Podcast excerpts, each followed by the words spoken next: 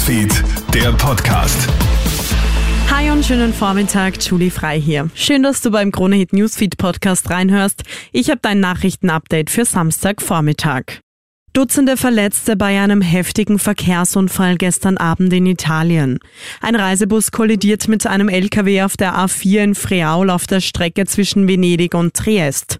Laut italienischen Medien sind rund 70 Personen verletzt worden, drei davon lebensgefährlich.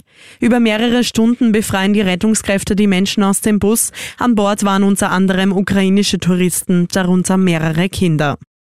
Es gibt Dutzende Tote und Verletzte auf der von Russland annektierten Halbinsel Krim.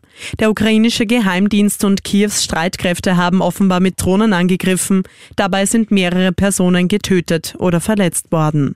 Es soll ein Angriff auf eine Brigade der russischen Schwarzmeerflotte gewesen sein, wie mehrere Medien berichten. Die Drohnen sollen auch ein Munitionslager und Militärtechnik getroffen haben. Die Fußball-Weltmeisterinnen streiken. Die Spanierinnen werden laut einer Aussendung kein Spiel mehr bestreiten, solange der umstrittene Verbandschef Luis Rubiales nicht zurücktritt.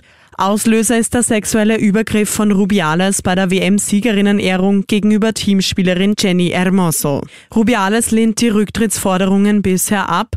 Zahlreiche spanische Fußballlegenden und Spieler des Herren Nationalteams unterstützen die spanischen Fußballerinnen. Der Fußballverband droht den Spielerinnen aber jetzt mit einer Klage. Und die Waldbrände in Kanada dauern weiter an.